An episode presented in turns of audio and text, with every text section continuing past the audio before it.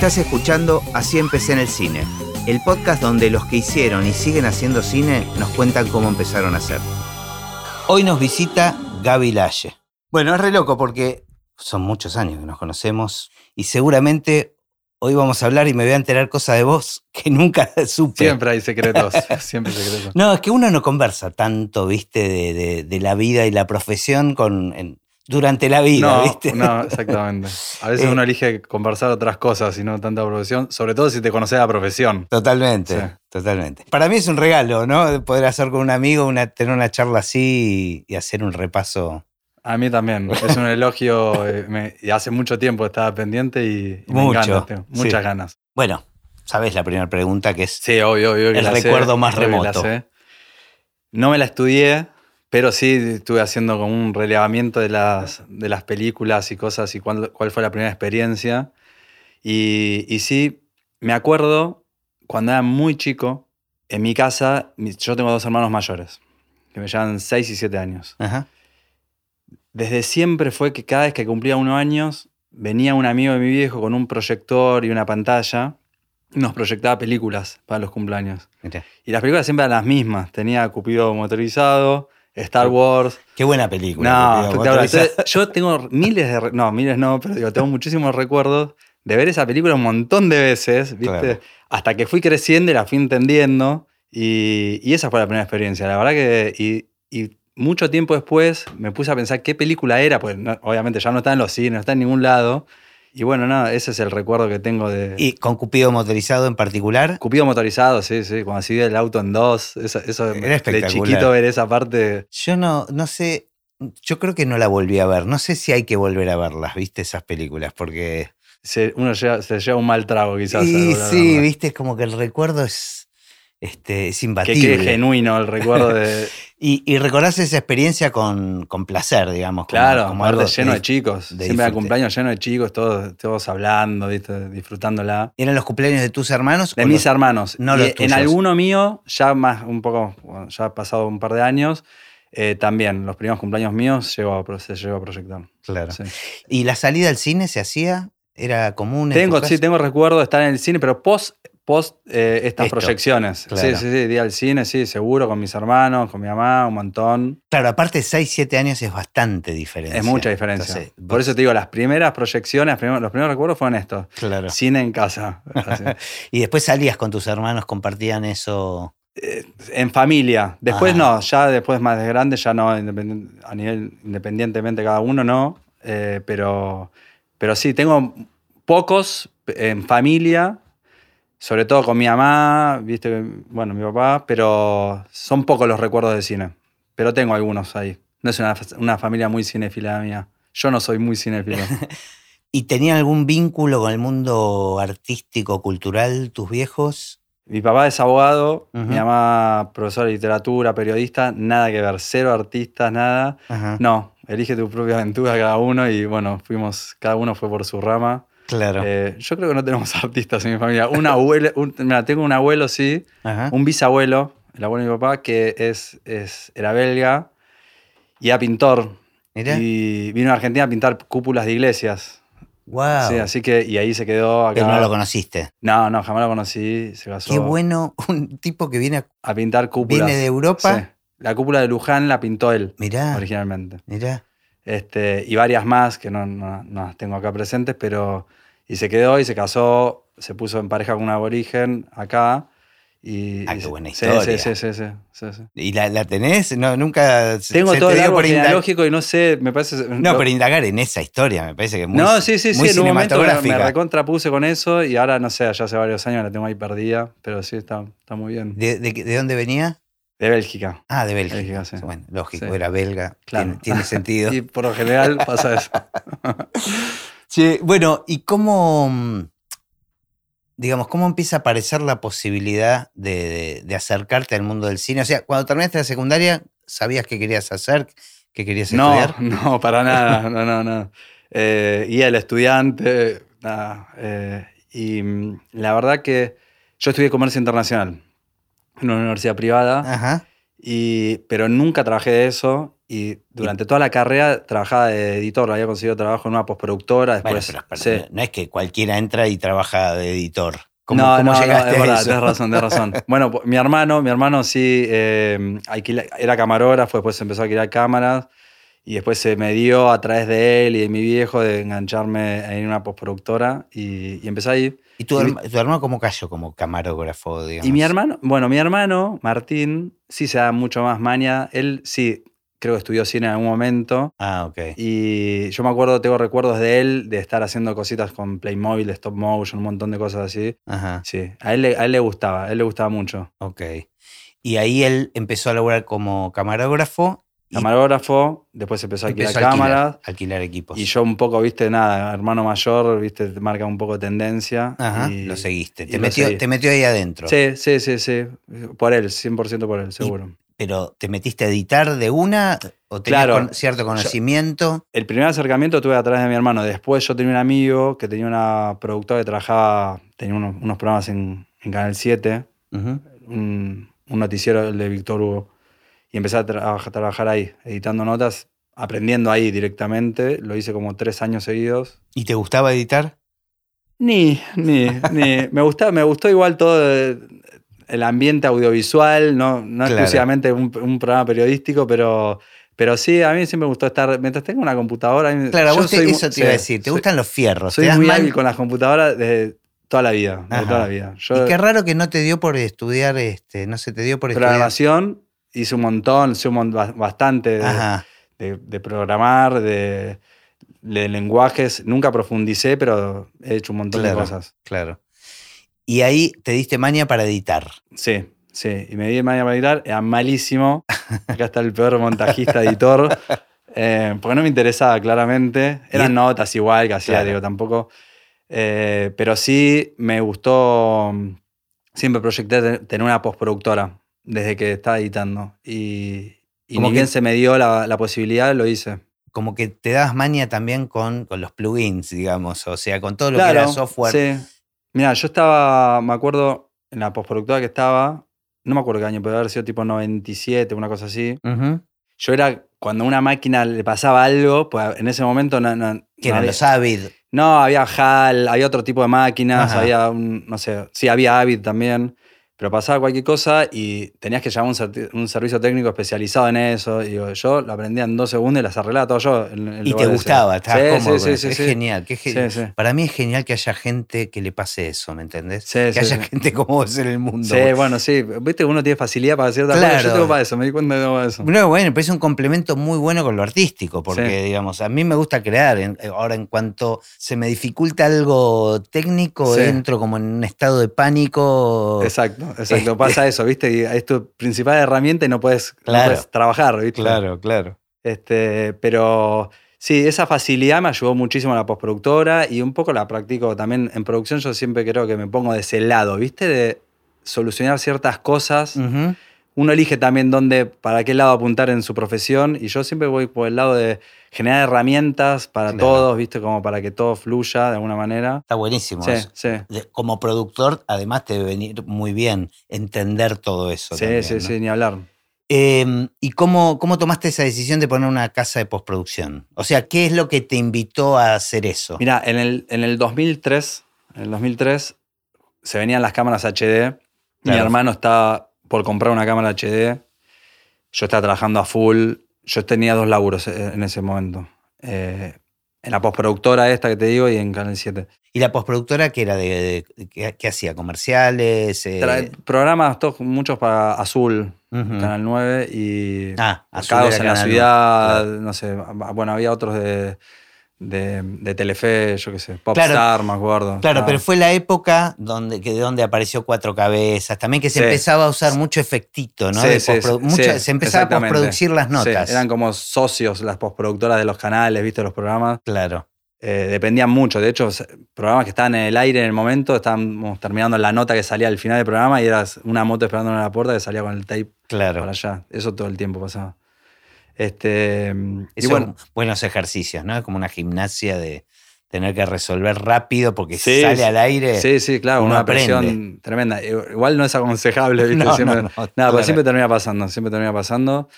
esa postproductora trabajaba muchísimo, me acuerdo, muchísimo para un montón de programas y primero se editaba en lineal, después se pasó a, a- a digital y bueno, yo enganché en la época digital, la verdad que es esa.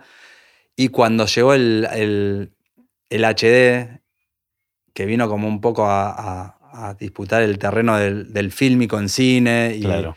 y sacarle a los, a los Betacam digitales, pasarlos a- al estándar, pasarlo a HD. Fue como la unificación, ¿no? De los dos mundos. Claro, exactamente, sí, exactamente, sí.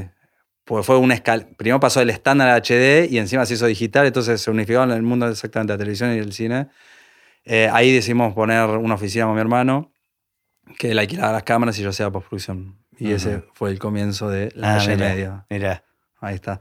Este, y era una época de muchísimo laburo, muchísimo laburo, pues muchísima gente empezó, primero a nivel costos salía muchísimo menos. Claro, fue después de la Sí. crisis este, y de la devaluación, con lo cual acá era muy barato Exacto. y había gente capacitada, además. Este, un montón de gente capacitada y además, en el, ejemplo, en el caso del cine, por ejemplo, iba, iba a rodar en fílmico, ¿viste? Es- Es una, en cuanto a los rollos, a- a- al revelado, todas esas cosas, te lo evitabas, ¿viste? Entonces, por, solo por curiosidad todo el mundo ya venía a averiguar, ¿viste? claro, y vos ya la tenías clara con eso, había poca gente. Sí, y fuimos haciendo experiencia al andar. ¿viste? Como, eh, pero, Ensayo de error. sí, y sí para comerciales, para comerciales muchísimo. Comerciales era una, un- fue un boom esos años. ¿Y sentís que hubo algún trabajo así que, que fue como clave?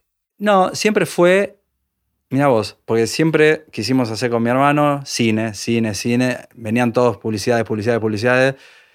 Y que alguien te, te deposite a confianza en, ¿viste? en postproducir, alquilar los equipos para una película, era como, viste, un paso medio crucial. Claro. Y fue, yo no me acuerdo si fue con, o con Sabrina Fargi, una película de, de Sabrina Fargi, Ajá. con Jorge Poleri como productor, o una de Edgardo Cabeza, que hizo un, eh, palabra por palabra, o fueron en simultáneo, ¿viste? Porque enganchamos las, medio en simultáneo las dos, me parece, Ajá. y fue nuestra primera experiencia. Y a partir de ahí ya empezó a llevar laburo, Entraste en el laburo mundo de cine a, a- a pleno, sí, sí, sí. Porque aparte sos como otro tipo de gente, ¿no? La gente del mundo de la publicidad. que- Sí, sí, yo me siento mucho más cómodo con la gente de cine toda la vida, toda la vida, toda la vida. Eh, Sí, en ese la sentido. forma de relacionarse y el tipo de trabajo, los tiempos, otra cosa. Claro, sí, Uno sí. siempre, yo creo, no sé. El que elige muchas veces publicidad, ¿viste? Lo elige por una necesidad a veces Sí, sea, económica, por lo sí, menos. a sí, nivel sí, técnico. totalmente, totalmente. Este, es muy distinto estar ayudando a alguien a contar una historia que ayudando a alguien a vender un producto. Sí, sí, ni hablar. Claramente, es otra energía la Y que- profundizás más con la persona, con Claro. tu cliente, si es en ese, en ese caso. Sí. Bueno, y ahí empezó a crecer, empeza- empezamos a conocer el famoso La Haye Post. Claro, la Haye de Post, exactamente. Que a la queremos cámara, no sé por qué nos pusimos el apellido, pero bueno, igual no estuvo tan mal. Pero sí, ahí empezó a crecer la Haye Post, primera mano publicidad, mucho, mucha serie prime time hacíamos para canales, eso sí. Muchas islas de edición teníamos. Eran unitarios, se le decía. Unitarios, sí. Claro, en esa unitarios, época no sí. se le decía serie. Lo, Sí, lo sí, que verdad, producían los canales eran Unitarios, unitarios. unitarios, sí. Y realities también. Claro, ahora eran dos patas totalmente distintas. Digo, el alquiler de equipos con la postproducción. Son, eran dos Exacto. cosas totalmente Lo independientes. mío siempre fue postproducción. El alquiler de equipo era de mi hermano. Claro. Sí. Y, Y no necesariamente en todos los proyectos hacían las dos cosas.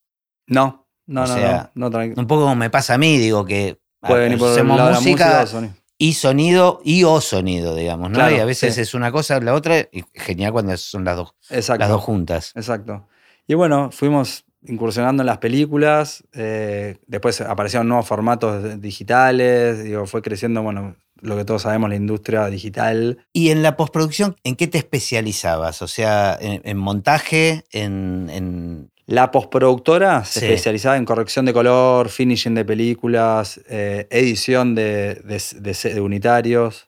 El fuerte creo que era edición y corrección de color, de Y en- unitarios y... en esas cosas y- vos tenías tus propios editores que eran eh, empleados, digamos, de... Los contrataba yo. O, sí. o los contratabas por proyecto. Los contrataba por proyecto, tenía, no, tenía, tenía. El montajista no, porque Ujú. tenía, pues todo eso va de la mano con un sector de efectos que teníamos, teníamos muchas personas de efectos. Eh, sí tenía, había, no montajista, pero había asistentes, o, no sé, Claro, no, postproductores. Claro, porque estoy pensando, yo para, para entender ese, Sí. ese mundo que nunca, o sea, lo conozco, pero porque realmente Sí. casi con los que más estoy en contacto, Eh, pero en general los editores eh, los elige más el director. Es muy personal, exactamente. Que vos le quieras imponer un, un montajista a un, a un director es medio raro. Claro.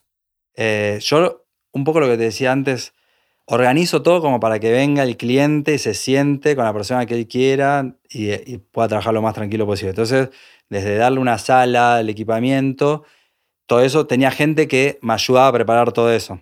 A, Claro. a atender, aparte había turnos, doble, doble turno y hasta noche también muchas veces. Entonces Mirá. había, pasaba mucha gente ahora. Y en algún momento aparece como ganas de producir. De producir, exacto, sí. ¿Cómo, cómo fue y eso, eso? fue de la mano de Hernán Finlin, Ajá. que hoy es, mi- es mi socio, que lo conocí también porque vino a editar una película y nos hicimos amigos y, y vimos la posibilidad de desarrollar proyectos en conjunto, conmigo y con mi hermano, porque mi hermano también estaba socio. Y nos pusimos a producir. Las primeras películas maneja- las manejaba Hernán en Claro, un 100%. usted- por usted- nosotros- cada uno manejaba la parte que Sí, conocía. exactamente. Pero Sí. entonces ser socios, ¿qué significaba? Que Y uno pone la, la en parte- vez de cobrar como un proveedor. No, pone- pero no, en ese, en ese momento no solo poníamos los servicios de, cámara y post, sino que poníamos plata también para producir. Ah, hemos, hemos hecho películas sin, sin pasar por el Inca Claro. directamente y, y las salíamos a vender. ¿Y le fue bien con eso? Recuperamos, sí, uno si- siempre... o sea, le fue Sí. genial. Sí, sí. Recuperar siempre es bueno, siempre es bueno. Eh, y fuimos creciendo a nivel producción, hasta que empezamos a presentar al, al Inca también, hicimos algunas coproducciones y, y fuimos entendiendo por dónde iba el negocio. Y, y bueno, y también fuimos afianzando relaciones con Hernán y con otra gente de- del rubro, hasta que llegó un momento que nos separamos, nos separamos después de hacer cinco o seis películas, una cosa así, y, y empezamos, y cada uno siguió por la suya. Yo sí, seguí produciendo, mi hermano también, Hernán obviamente también. y Ah, seguían como productores los tres. los tres, por Mirá. separado, sí. Hasta que llegué- yo me volví a juntar con Hernán, pero después de muchos años. Claro, pero hoy eh, se, se asocian en determinados proyectos. No es que armaron una productora juntos. Con Hernán tengo una productora Ah, juntos. Ah, ok. Entonces, algunos proyectos los hago con él Ajá. y muchos otros los hago solos. Pero igual siempre uno se termina asociando con otros productores. claro. Siempre, claro. es, es- es- es aconsejable asociarse para dividir A mí todo, me- ¿viste? sí, a veces me cuesta entender cómo son Sí. todos esos roles Sí. cuando ves tantas productoras asociadas Sí. y que, cómo, cómo funciona ese mapa. Yo creo que cada uno eh, tiene su propia impronta, ¿viste? Como depende. Cada uno aporta a su manera. Siempre, por lo general, hay alguien que lleva la batuta, una Ujú. productora lleva la batuta, pero, pero todo depende. Yo, en, en muchos proyectos, la mayoría, cuando se empiezo yo, por lo general, soy mayoritario o 50 y 50, pero también me he asociado a proyectos donde era minoritario y ahí, cuando sos minoritario, medio que dejas que, ¿Y ahí que qué es? actúen. ¿Qué pones? ¿Plata? ¿Pones servicios? No, no, sí, pu- podés poner, si es una coproducción internacional, puedes poner una semana de rodaje en, en Argentina y ves cómo lo financiás, si con el Inca o de manera privada, puedes poner los servicios, eso, todo eso lo negociás. lo negociás. Podés poner, puedo poner los servicios que yo hago y también hacerme cargo de otros que no hago, pero los, los, los solvento yo. ¿Y tenés recuerdo de alguna de estas primeras películas donde sentiste, ah, acabo de hacer una película? Fueron todas buenas pe- experiencias, la verdad, digo, más, algunas mejores que otras, pero todas, todas las películas las terminamos. Ajá. Digo, ninguno hubo conflictos que pasó a mayores, siempre hay co- cositas que pasan. Pero la que más disfruté, que fue la primera que yo produje solo, de alguna Ajá. manera solo, con, otro, co- con un coproductor de Uruguay, con bueno, otro de Argentina que es Mario, Mario Viera, y que fue la, que, la primera que sentí que, que- que me puse en el rol de productor 100%. Porque las demás ¿Y esa qué película era un productor asociado. Esa era Los Últimos Románticos. Ah, claro, Sí, sí, trabajamos que la hice acá juntos. con vos. Es verdad, Sí, verdad. sí, sí, sí. Que es un peliculón. No, sí, sí, para mí es un peliculón. sí, sí, es sí, un sí. peliculón que no casi nadie la, la conoce. No, casi nadie la conoce. Bueno, son esas cosas de primer película que uno llega con la lengua afuera. Claro. Pero no, sí, la película está buena y, y me parece que como a nivel producción es, es una película media, como podíamos haber empezado con algo más chiquito, pero empezamos con algo bastante exigente. Sí, sí, y además tiene un guion este, entretenido, está buenísimo. Para mí es un... Sí, sí. Ahora, ahora sé que está en Eh, alguna de las plataformas. no, No, se vendió automáticamente a HBO, a Sony, Ajá. que se la terminó en HBO y ahora está en Amazon. Bueno, Pero muy recomendable. Los últimos románticos, Sí, búsquenla y. sí. este, La música, muy bien. la música. Y la post de sonido también La- hicimos. sí, creo que es las dos cosas. sí, hicimos verdad, las sí, dos sí. cosas, sí. sí. Pero por la música te nominaron, ¿no? ¿O por la voz de sonido? no me acuerdo. Pero puede en ser. un, un premio sur me parece Puede ser, puede ser. No lo ganamos, si no me No, acordaría. no. Este, Siempre hay injusticias. Pero no, también es una peli con Juan Minujín este, y ¿cómo se llama el actor? Este, Néstor Busini. Y, y con Néstor, Néstor, sí, sí, los dos. un genio, Néstor. Peliculón. Ah, yo no sabía que esa había sido tu primer película como. Como Que yo me puse Claro. como en el rol de productor 100%, esa. En las demás ayudaba a que otro produzca. Y fuiste aprendiendo también. Y fui aprendiendo, sí, exactamente. ¿Y después qué peli siguió? Después de esa, con Hernán hice, hicimos Crímenes Imposibles, Ah, también, que también. que también la hicimos acá, Sí. también. Una película también estoy bastante orgulloso. Y después nada, vino a Catarata, después empezamos a producir más entre dos y tres, y tres por año. Ujú. y, y un poco lo que aprendí de todo este rubro es que no tenés que dejar de producir, ¿viste? O sea, es una- Claro. Necesitas la, uno rueda andando todo sí, el tiempo. todo el tiempo, porque si no se te generan baches. Y un poco está el, el arte de esto, es desarrollar proyectos mientras estás haciendo otros, ¿viste? No dejar ese hueco, ese vacío, pues si no son proyectos que tan largos a nivel Claro, tiempo. y además cada proyecto tiene su vida, su- sus tiempos propios, ¿no? No, Sí. no todos, no es que todos este, sí. duran lo mismo, dependés de un montón de variables, ¿no? Sí, sí, exactamente. Cada uno al que vos pensás que va a salir ya, posiblemente se frise y termina Claro. saliendo que es más, el menos pensado, ¿viste? ¿Por qué? No sé, ¿viste? Pero son cosas que suceden, ¿viste? Claro, las, variables a veces pueden ser los actores, las coproducciones, las condiciones del país, Sí, este, ¿viste? condiciones Hay algo que climáticas. cuando estás para hacer, por algo no sale y te salió el otro que apareció de repente que no pensabas jamás y, lo estás haciendo. te lo haciendo. ¿Y qué lugar sentías o sentís como productor que es el, el que estás como pez en el agua, digamos, que, que- que estás más cómodo? Y a mí me encanta desarrollo de proyectos, lanzamiento. Pero para, a- vayamos ¿Qué de a, uno, de a uno de los puntos. El desarrollo de proyecto te gusta. Claro, yo me ubico siempre en el desarrollo de proyectos. La autogestión me encanta. La auto, eh, eh, algo que no me lo preguntaste esto, porque digo, el cambio, ¿por qué el, el cambio de postproductor a productor? Porque hoy casi soy un 100% productor, más Claro. que postproductor. Pero seguís haciendo trabajo. Sigo haciendo, sí. pero la verdad que Claro, no es el lo que 99% del tiempo estoy pensando en producción. Fue porque me, gust- me gustó siempre la autogestión de proyectos. No esperar que venga un cliente o venderte para, para convencer a alguien de que venga, sino hacerlo vos y salir a, Claro. a venderlo vos en todo caso, ¿viste? Eso. ¿Y cómo empezás con los desarrollos de proyectos? O sea, ¿salís a buscar guiones? Sí, sí, sí, sí, tal ¿O cual. te sí. generás ideas Te vos? pones en, en modo receptivo. Claro. Entonces, cada cosa es- puede ser, llegar a ser un eventual proyecto, ¿viste? O porque te comenta algo a alguien y le preguntás, o alguien de un libro, o, o porque te llevan un guion. Claro.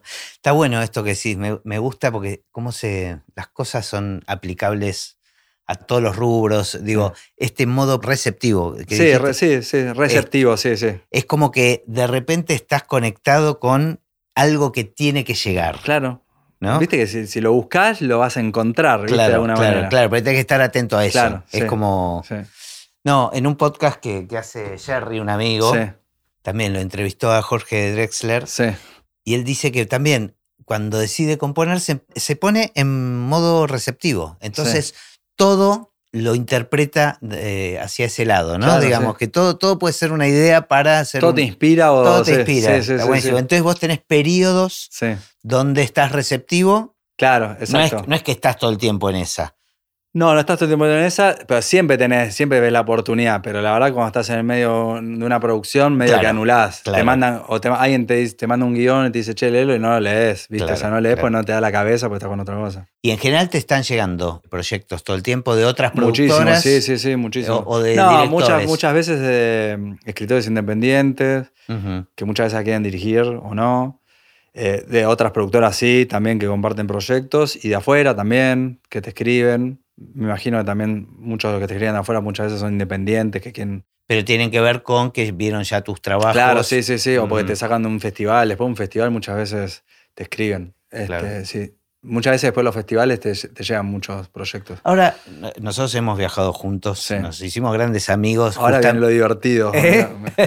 no, no, digo, vos en tu rol de postproductor sobre todo. Sí, sí. Ahora empezaste a viajar a algunos festivales también como productor. Es otro, Claro, es, sí. es otro lugar, ¿no? Es Sí, distinto. es otro lugar. Igual Lo que aprendí también es que como productor en un festival no sos nadie. La verdad que uno se piensa, eh, todas las flores van para el director, digo, vos, vos sos como un relleno ahí. Ajá. Si no llega hasta el director, el actor o actor o actriz principal, y bueno, ahí quizás te pueden ya dar un poco de bola, si no es como, eh, me ha pasado muchísimas veces que te- te piden la película y, y obviamente le dan hospedaje al director y te preguntan si puede venir el, El actor. el actor, actriz. Sí. y cuando le, le pedís el tuyo, no, viste, no, no, no. Y ahí es- hay una negociación, depende de la película que tengas, la importancia que Claro. sea, pero no, no, es, es tremendo, porque aparte muchas veces vos terminás financiando esos viajes, esas cosas, y decís, che, pero a mí. no- Claro, claro. Es como duro. Sí, Ay, sí, no- es duro, pero una vez que aprendés a lidiar con eso, ya te relajás y disfrutás, ¿viste? Porque decís, Yo estaba comparando igual, digo, te cambia un poco el rol que tenés que cumplir cuando viajabas, como viaj- viajás conmigo, que Sí. entregamos un premio Claro. o lo que sea, donde estamos más relajados. recontra, sí, miman, sí, sí, estás relajado. y- Exacto, no tenés nada. Pero si viajás como productor, estás buscando contactos, hacer, este, conseguir coproducciones este, con otros Depende, países. depende, depende de cada uno. También, es, digo, yo cuando voy de viaje, Bueno, vos no tenés dificultad para el disfrute. Claro, por eso te O sea, digo. también, te digo, también que disfrutar de esa película, ¿viste? Sin Claro. pensar en otra. De repente te juntás con alguien que ves que puede llegar a un potencial negocio y lo, eh, sí, obviamente, Ajá. adelante, pero mi objetivo es disfrutar de ese Claro, viaje, ¿viste? claro, Digo, voy- claro. Es como el momento de disfrute de esa película.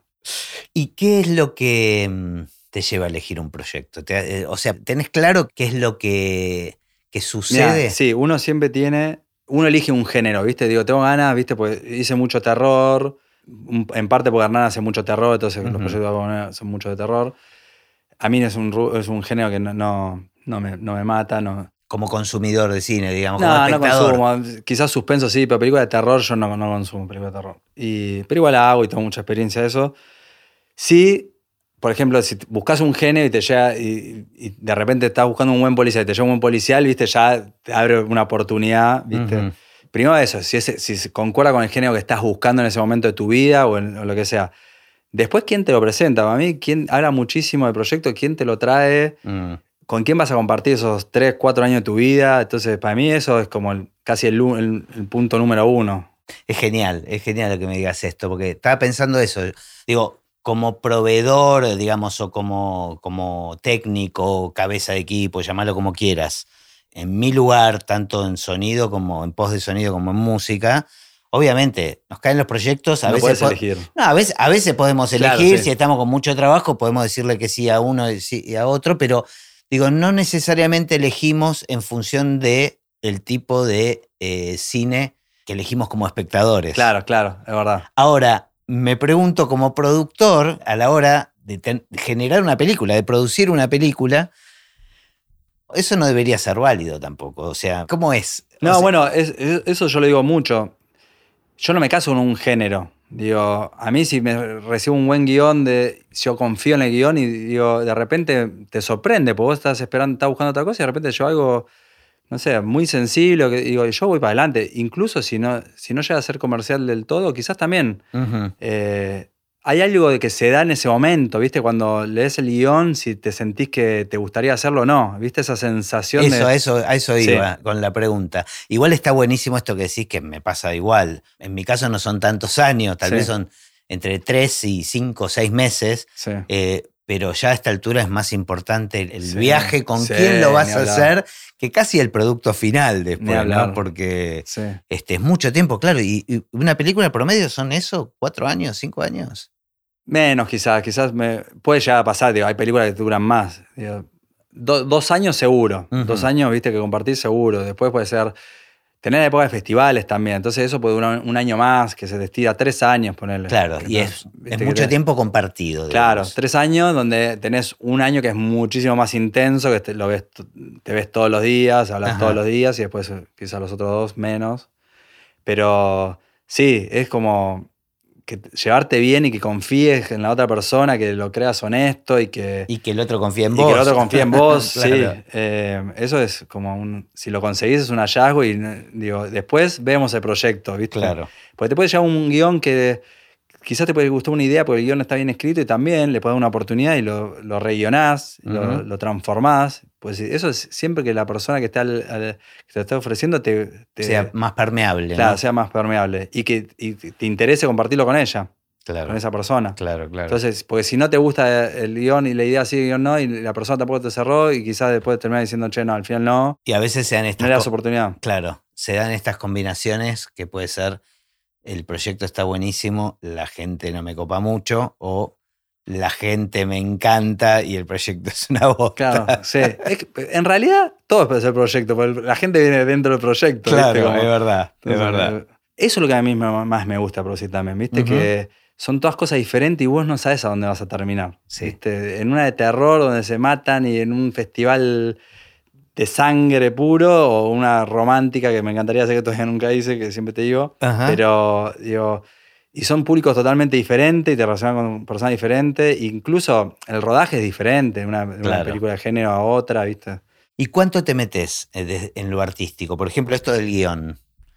No, en el desarrollo, en lo artístico, en el desarrollo, después ya en la producción yo suelto, suelto. Yo Soltás doy- lo artístico, digamos. suelto lo artístico y, y le confío plenamente en el director que, que elegí, que me eligió y, y lo dejo actuar. Digo, si tengo algo para aportar, eh, digo, me acerco y aporto, pero no, yo creo que mi trabajo es en, es en organizar todo como para que el director esté lo más suelto posible y, que, y sacar lo mejor de él.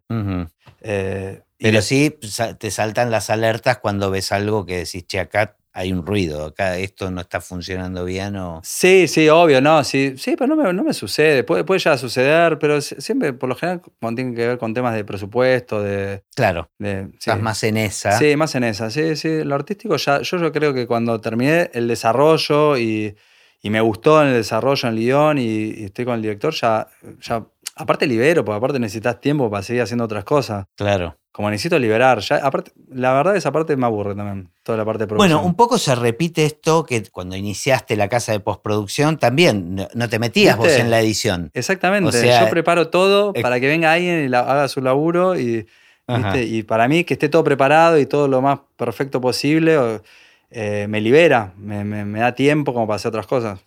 Yo además, yo creo que eso eh, se repite también en los buenos directores. O sea, los buenos directores también delegan, Sí, ¿no? sí, o exactamente. sea, me sí. parece que, que esta cuestión de confiar de, o de, de sentir que uno encontró a la persona, eso no quiere decir desentenderse de los nada, temas, sí. pero dejar hacer a los, a los, que, a los especialistas. ¿no? Trabajar en equipo, el cine es un, tra- es un trabajo en equipo. Claro, y el- cuanto más se deja hacer al equipo, me parece que mejor funcionan las cosas. El, el tema es eso, es dirigir bien un equipo, ¿no? Exactamente. Como decís vos, no desentenderse, vos podés dejar hacer, pero siempre estás echando un ojo. Yo también estoy echando Por un ojo. digo. Pero dejás y, la mayoría de las veces uno no decide como vos decidirías, ¿viste? Y tiene otra, ot- otra visión. Y eso es lo que lo hace rico, Sí, sí, sí. seguramente. Este, hace poco que eh, viajamos a Tucumán Sí. y vos diste una charla de, de postproducción. Sí, postproducción para productores. Que me encantó. La verdad que la presencié porque no tenía nada más para Gracias, hacer. Este, Ah, no, no, fui a hacerte la gamba porque tenía Sí. miedo que no vaya gente, pero fue, fue bastante gente. que había dos lugares que, Claro, que quedaban. No, no, me sorprendió gratamente porque sentí eso, que tiraste muchos tips. Sí. Eh, y Sé sé a dónde apuntás. Yo la- e- e- ese tipo de charlas a mí me encanta hacerlas porque digo, cuento eh, desde mi experiencia. Yo no, digo, no le puedo dar cátedra a nadie, digo, solo contar mi experiencia y sí sé que produje un montón de películas, eh, sé que me comprometí, que la- algunas las sufro más que otras, digo, pero me gusta, digo, rodearme de gente que... me- hay algo que me hubiese gustado hace quizás 15, 17 años, que alguien me, se siente más al lado mío y me diga, che, no, no vayas por acá, va- viste que me... Hay un par, me claro, un choqué par con de la- líneas Sí, gruesas que, Y siento que hay cosas que a veces el rubro es un rubro que a veces yo entiendo que es demasiado exigente con algunas cosas que no requieren que sea tan exigente, ¿no? Digo, sobre todo en lo técnico. Yo técnicamente sé un montón de postproducción, no nada de cámaras, digo, pero y de producción ni hablar.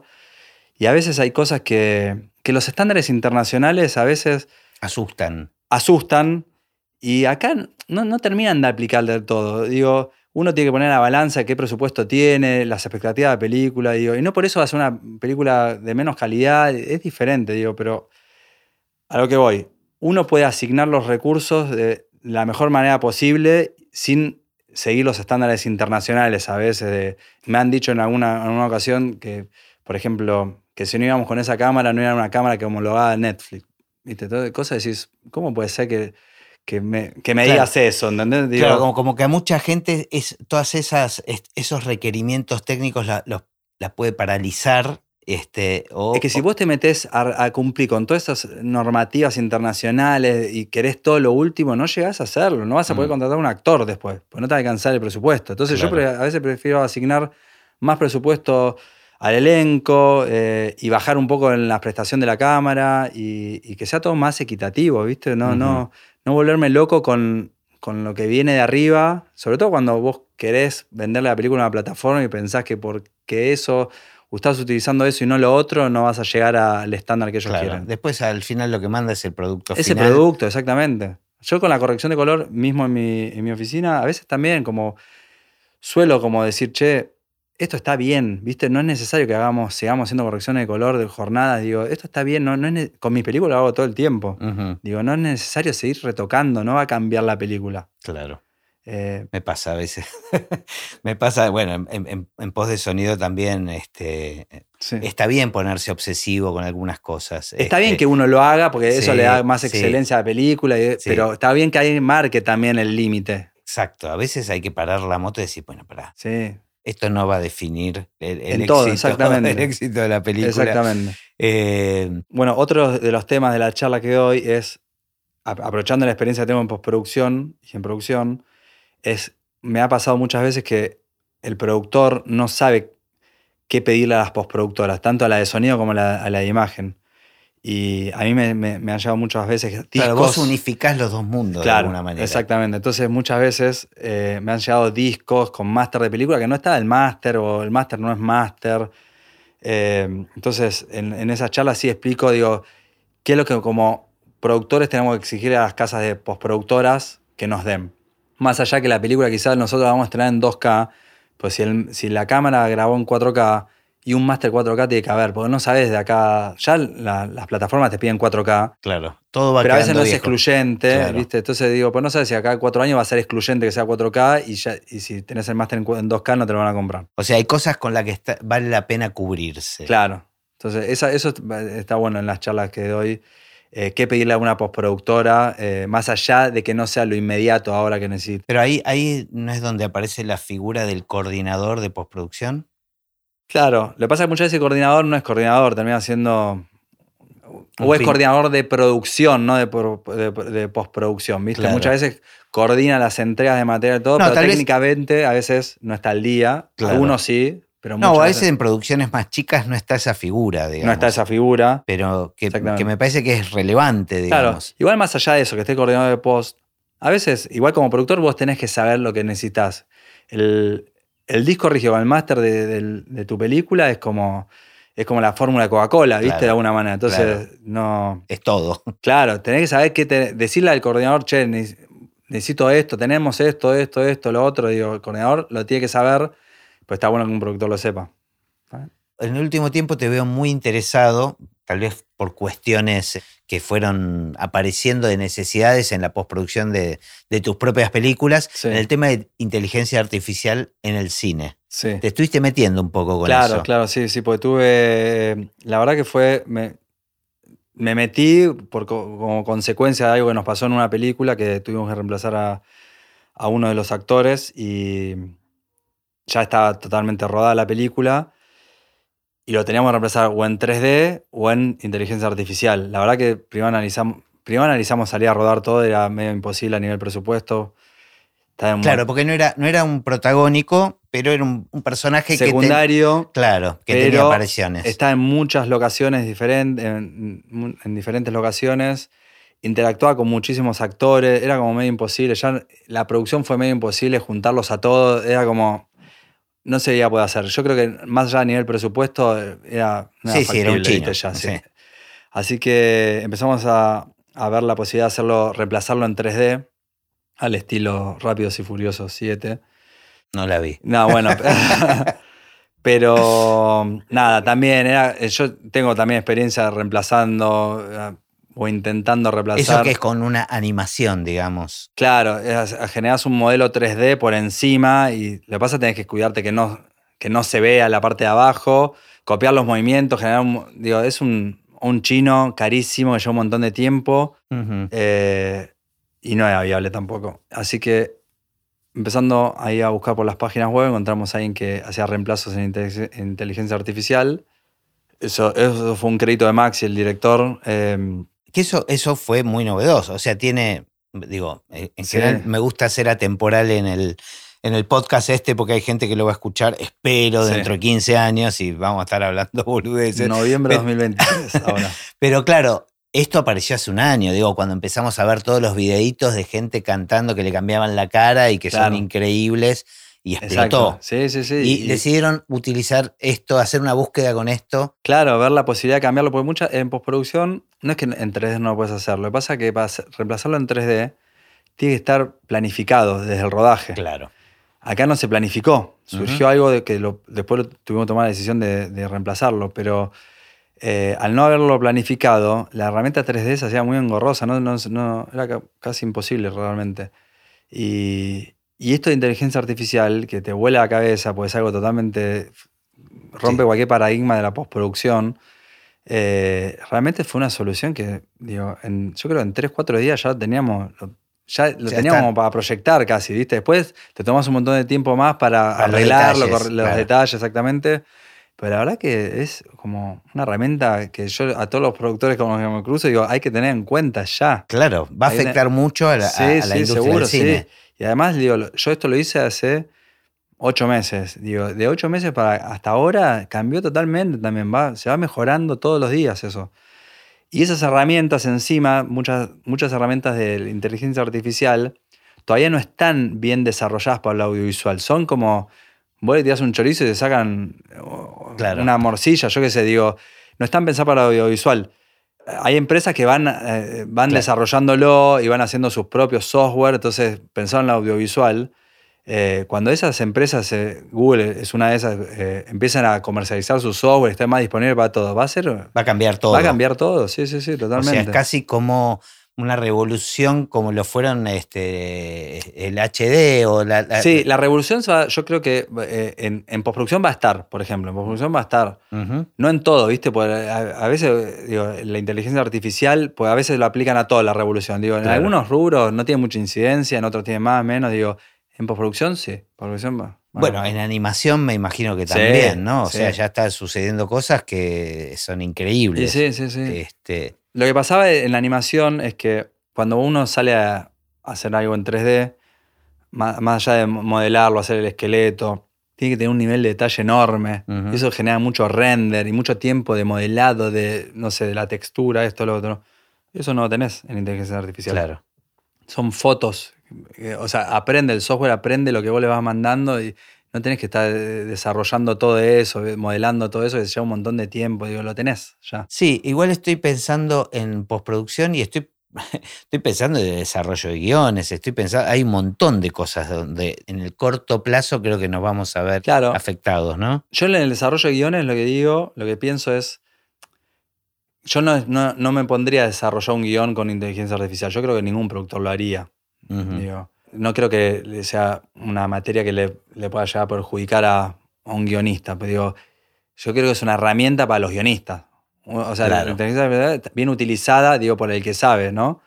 Eh, sí te puede ayudar como productor. Yo- de hecho, yo lo hice, una, necesitaba hacer una, una storyline de una sinopsis rápida y lo, lo- lo hice ahí, no se la iba a pedir al guionista que me la haga, ¿viste? Porque no tenía tiempo para meter una carpeta y lo hice Claro. por ejemplo, y quedó bárbara. Es más, me quedó larga y le dije, no, necesito que sea de tantos renglones y te lo hace tantos renglones y es, es genial.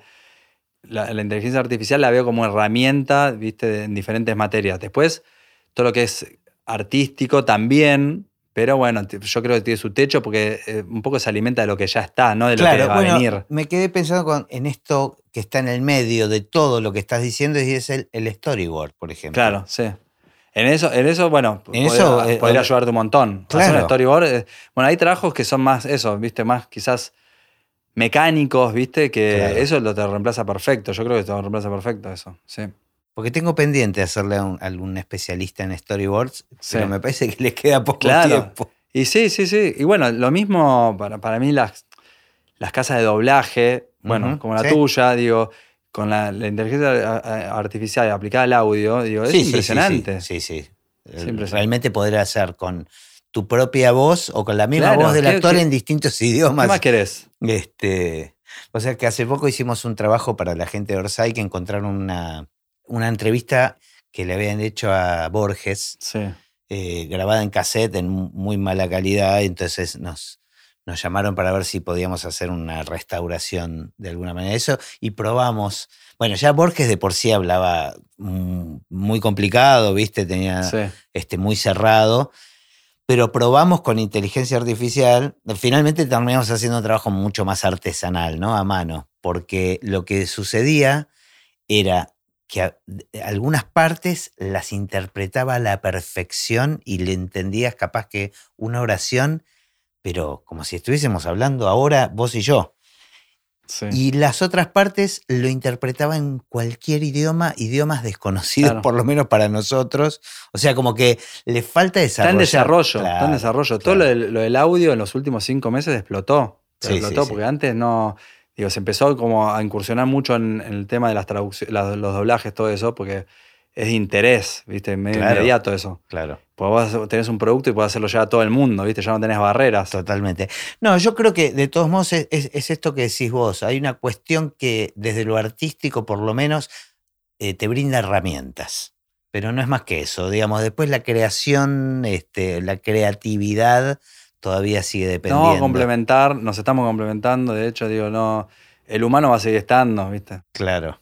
eh, uno siempre tiene necesidad de contar cosas y hacerlo a su manera y siempre se van haciendo nuevos, nuevas, la creatividad, ¿viste? Todas esas cosas van generando, desarrollando nuevos, nuevos procedimientos, nuevas cosas que la, la inteligencia artificial termina aprendiendo eso, pero va en un Totalmente. segundo plano. Claro, no va claro. a estar, no lo veo como esté a la vanguardia de eso.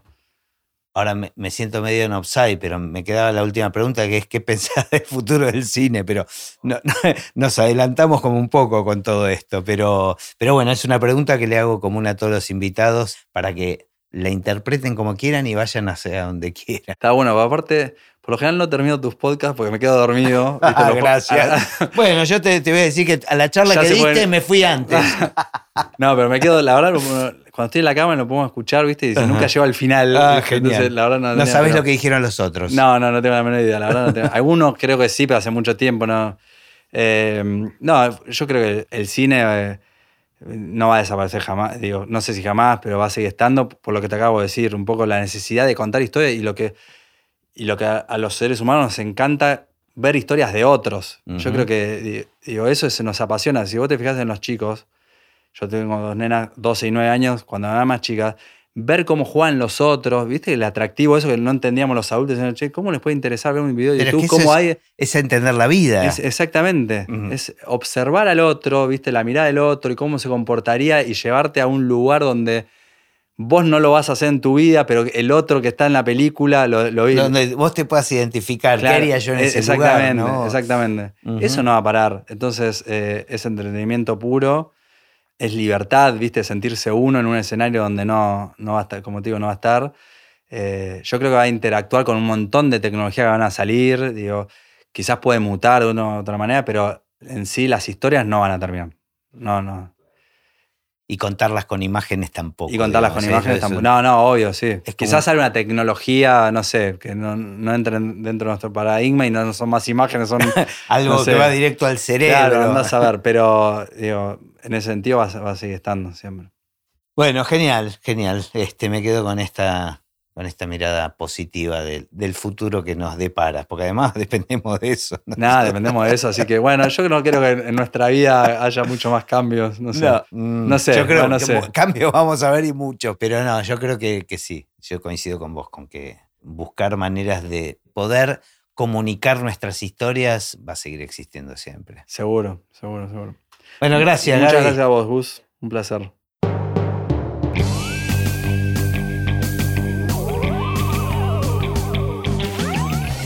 Y así terminó esta conversación de Así empecé en el cine. Mi nombre es Gustavo Pomeranek y espero que la hayan disfrutado al menos un poco de todo lo que disfruté yo. Recuerden que se pueden suscribir para escuchar todos los episodios que vamos subiendo en asíempecenelcine.com. También nos pueden buscar en Apple Podcast, en Spotify o en cualquier otra aplicación de podcast. Los espero en el próximo. Chao.